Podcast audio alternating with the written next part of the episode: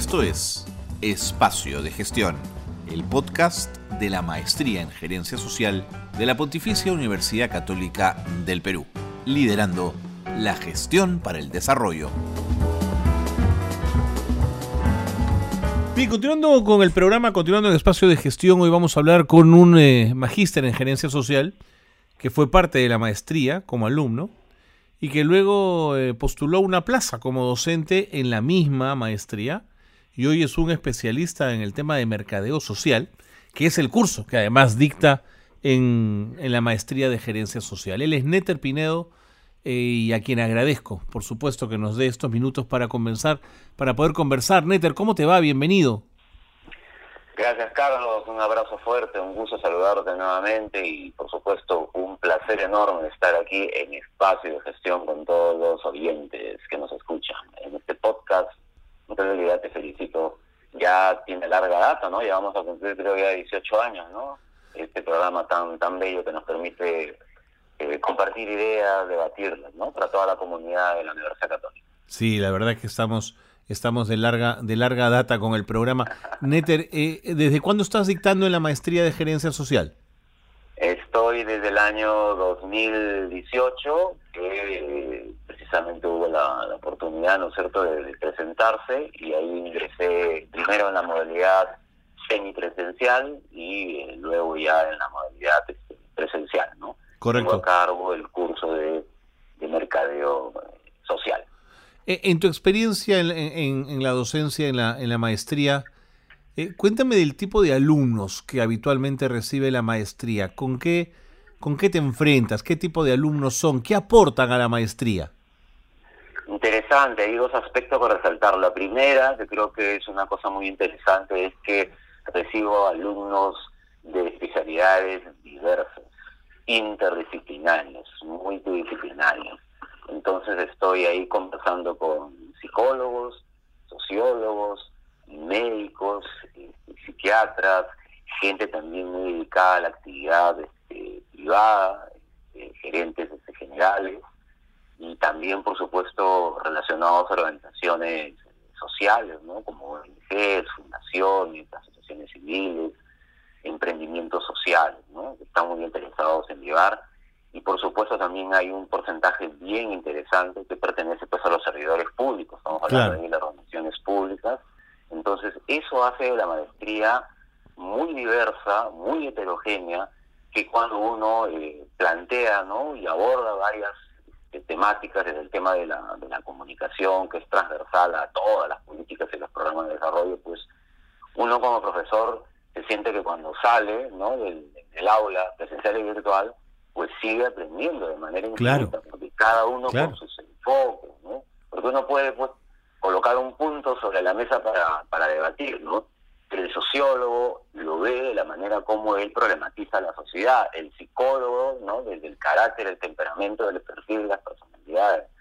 Y así sucesivamente, ¿no? Así que ahí tratamos de combinar la organización pública con lo que dice la organización privada y con lo que dice las organizaciones sociales, ¿no? Para hablarte un poco del mundo de las, de las grandes organizaciones, ¿no? Y eso la verdad que a mí me tiene muy, muy, muy, muy contento, ¿no? Y me enfrento a eso, ¿no? Para cerrar la idea, ¿no?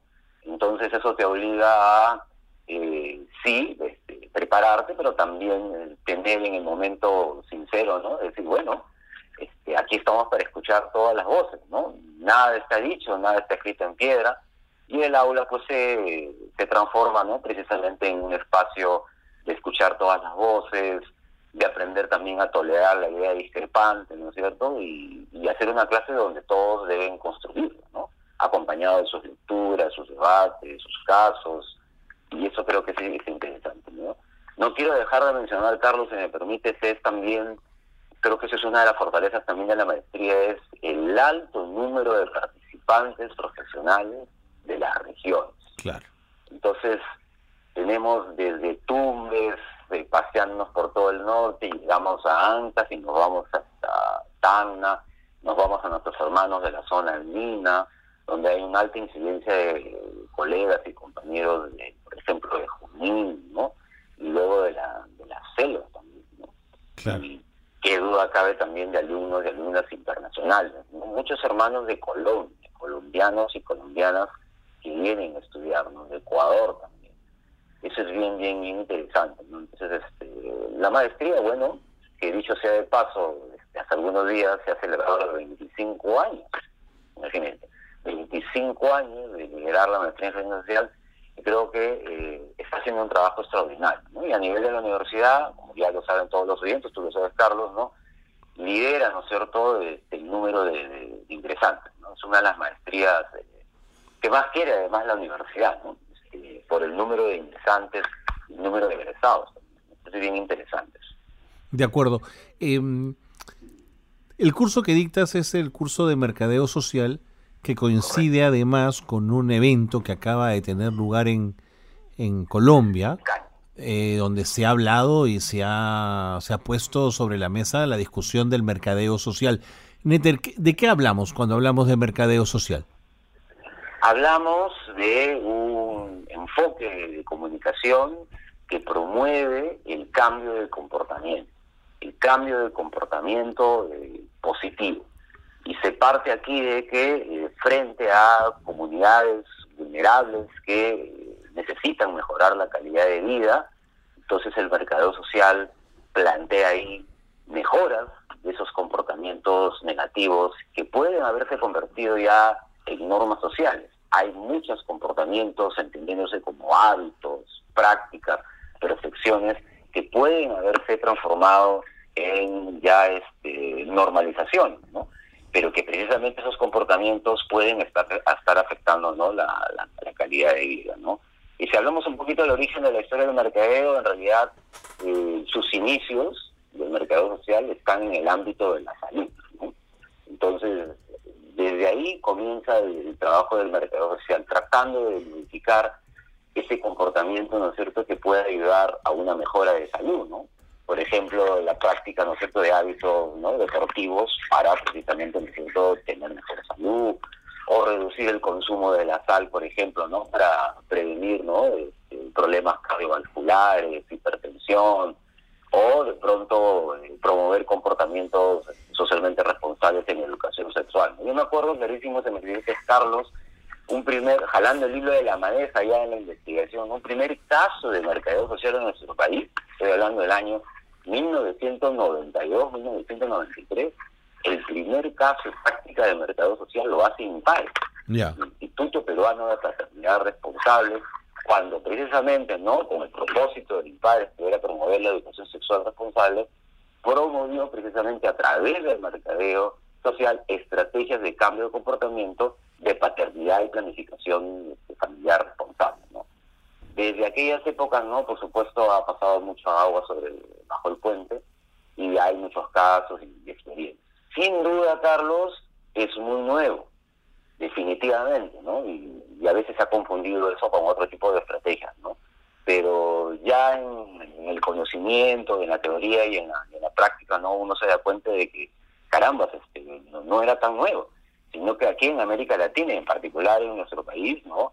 No era muy conocido, ¿no? Pero en otros países eh, ya lo estaban practicando eh, maneras diversas, ¿no? Este, pero ya lo estaban haciendo y eso ha sido interesante también conocerlo en experiencia en esta conferencia, la octava conferencia mundial de mercadeo social que se desarrolló recientemente, ¿no? en los primeros días de noviembre en Cali, Colombia. Y, y entendiendo eh, cuáles son los objetivos principales que se traza el mercadeo social, yo quería preguntarte cómo se mide el impacto del mismo. Pues es complejo, ¿no? Sin duda alguna, el mercadeo no escapa de ser, ¿no es cierto?, un conjunto de procesos que inicia con un diagnóstico y que debe sí o sí tener un seguimiento, monitoreo y evaluación. Y en el momento de la evaluación es clave no solamente medir lo que medimos los gerentes sociales, que es el número de actividades, sino plantear de manera concreta cómo podemos medir ese cambio de comportamiento. Y ahí sí tenemos que ingresar a técnicas muy concretas como la observación, como la entrevista, como el trabajo directo en el campo, para ver si se ha podido realmente hacer ese cambio de comportamiento que de por sí es muy complejo. Cuando uno habla de marketing o mercadeo social, tiene que ser consciente de que estamos hablando de cambios que van a desarrollarse a largo plazo. Claro. Y que sin duda son difíciles. O sea, no se, o sea, nosotros bromeamos, ¿no es cierto?, entre los colegas de mercado social que somos varios y decíamos, bueno, pretender cambiar el comportamiento, bueno, primero es cambiar, ¿no es cierto?, un átomo, pero cambiar un comportamiento es, es, es, es, difícil, ¿no? Entonces ahí hay que tener mucha mucha paciencia, ¿no? Por ejemplo, en la conferencia se hablaba, ¿no? Es interesante, ¿no? Un caso que tuvo este, Perú con la cooperación internacional, que eso era sobre el cambio de comportamiento de lavado de manos. Sin duda alguna va a tener o tiene un impacto positivo, ¿no es cierto?, en la mejora de salud. ¿Cómo podemos medir el cambio de comportamiento de lavado de manos para prevenir? Entonces, en la evaluación se incorporó un elemento para la observación y para el registro, que es haciendo uso del jabón, por ejemplo, ¿no? En determinados, ¿no cierto?, este contexto. Porque claro, uno podría lavarse las manos, ¿no es cierto?, pero, pero ¿cómo, no es cierto? ¿Cómo podríamos, ¿no es cierto?, dar fe de que efectivamente primero hay la práctica y el acto, ¿no es cierto?, de lavarse la mano y luego que efectivamente se eliminen las bacterias, ¿no? Por ejemplo, a través del uso, de del uso del jabón. Todos ellos tienen que ver con evaluación y monitoreo, sin los cuales lo que no existe con indicadores no se puede medir. Mm. Y eso es bien interesante, pero sí se les dice a los alumnos, y además está eso en los principios del mercado social, es un cambio, y yo sé de paso, voluntario, ético además, pero a largo, a largo plazo, mm. y que efectivamente hay que tenerle este, paciencia. Correcto. Neter, te quiero pedir un favor, me tengo que ir con las noticias de gerencia social, no te vayas a ir, quédate con nosotros para seguir conversando y seguir hablando de esos temas que tengo más que preguntarte, ¿te parece? Encantado. Hacemos una pausa, pausa breve en espacio de gestión y seguimos conversando con el magíster en gerencia social Neter Pinedo. No se vayan, quédense con nosotros. Esto es Gerencia Social Noticias. La empresa hidrandina fue encargada de capacitar a 2.500 escolares en La Libertad, Cajamarca y Ancash sobre la prevención de riesgos eléctricos y usos adecuados de la energía. El objetivo de estas eh, capacitaciones es promover una cultura de seguridad para evitar accidentes eléctricos. El Ministerio de Salud continúa promoviendo la campaña de vacunación contra la polio, el sarampión y el COVID-19. Ahora se encuentran recorriendo casa por casa para que los menores de edad puedan acceder a sus dosis de vacuna. Y en Nueva Delhi, la India se ha dispuesto a evacuar inmediatamente a sus ciudadanos por las inundaciones que fueron ocasionadas por la crecida del río Yamuna. Este fenómeno climático ha dejado aproximadamente 41 personas fallecidas. Hasta aquí las noticias de gerencia social que marcan la actualidad. Seguimos en el programa, qué bueno que nos acompañen. Estamos hablando del mercadeo social. ¿Qué significa? ¿Qué alcances tiene? ¿Cómo se miden sus impactos? ¿A qué desafíos se enfrenta? Estamos conversando con Neter Pinedo, docente de la maestría en gerencia social, exalumno de la misma y hoy magíster en gerencia social. Neter, ¿cuáles son los principales desafíos asociados hoy a la implementación del mercadeo social? Bueno, varios, ¿no? Una de las cosas en la conferencia es que este, se difunda más el uso de este enfoque, ¿no es cierto?, de, mercadeo social que a veces este, se confunde. De hecho, está dentro de, de, las, de las ciencias diversas del comportamiento, ¿no?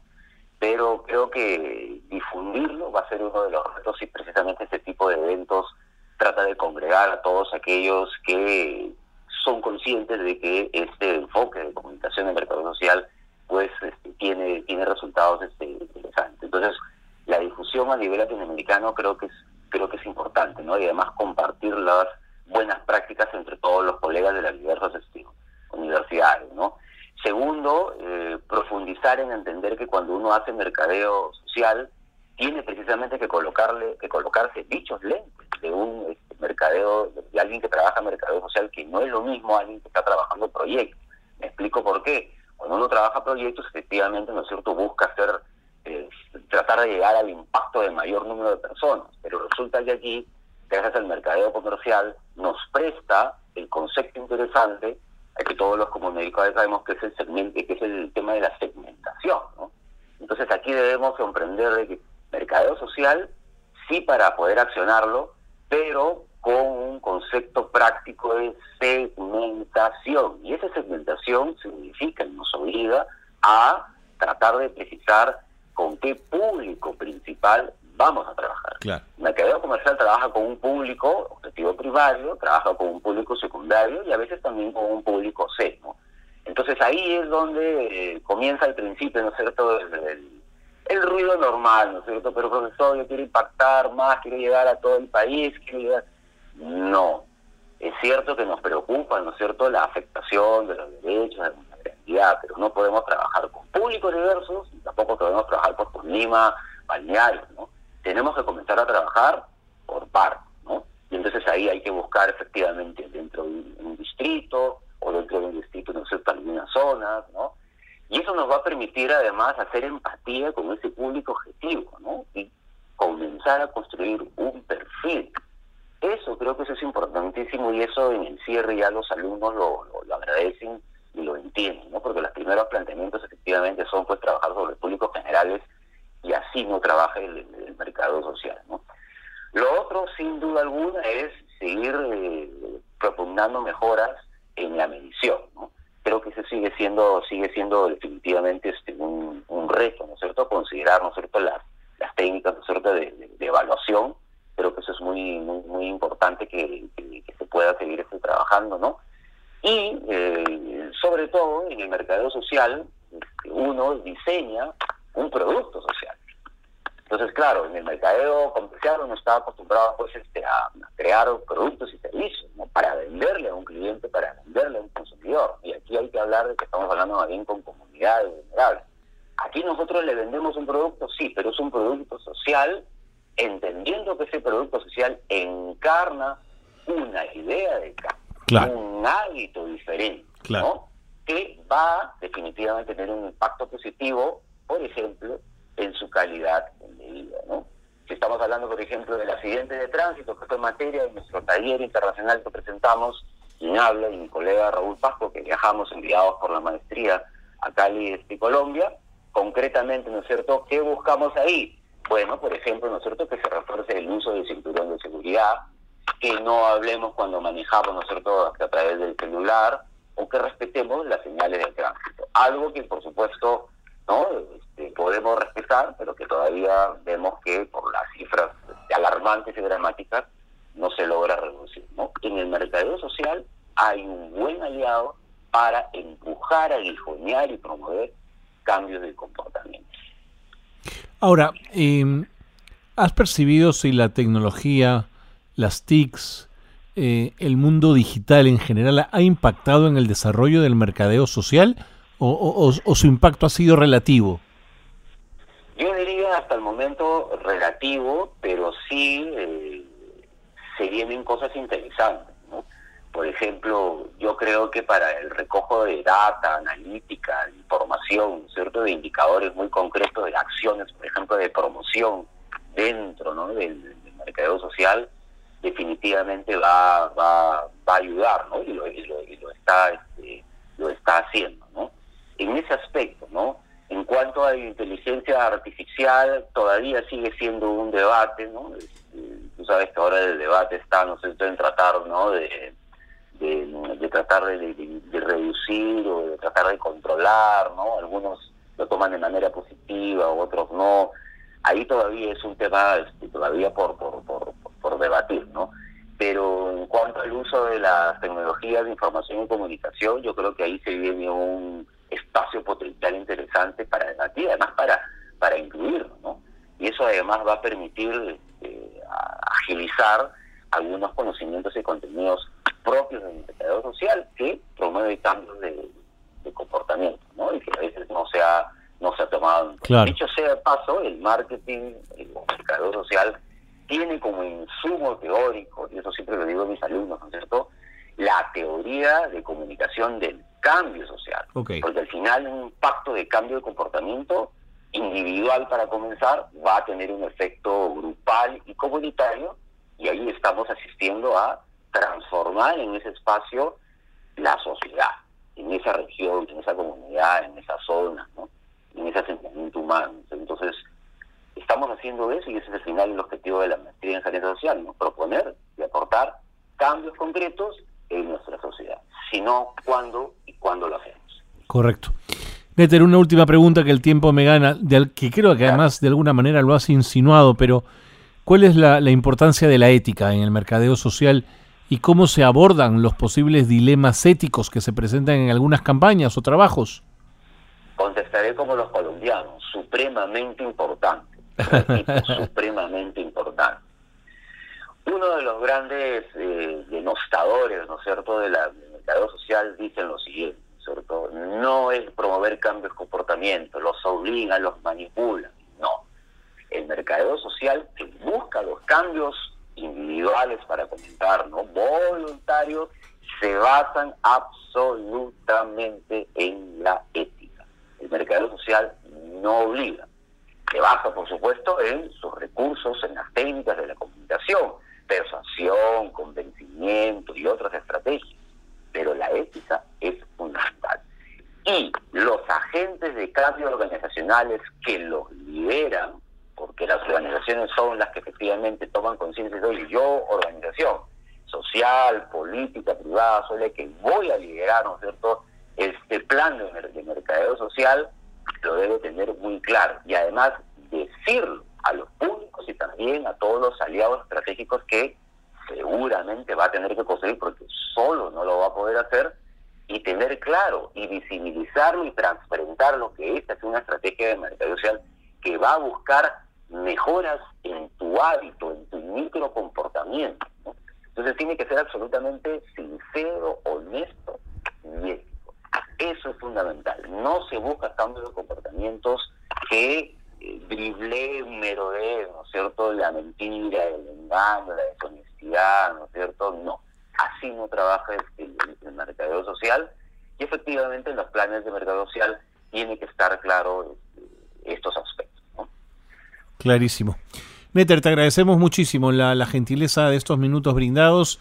Gracias por habernos ayudado a entender este, este concepto y será hasta una próxima oportunidad.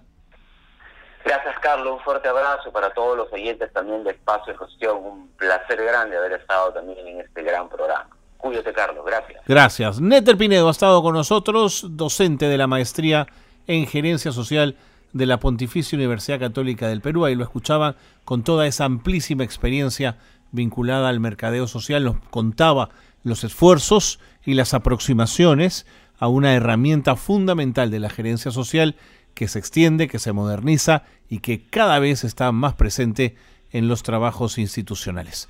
Con él nos despedimos. Gracias a todos, a todas, por estar en este programa, en espacio de gestión. Muy buenas tardes.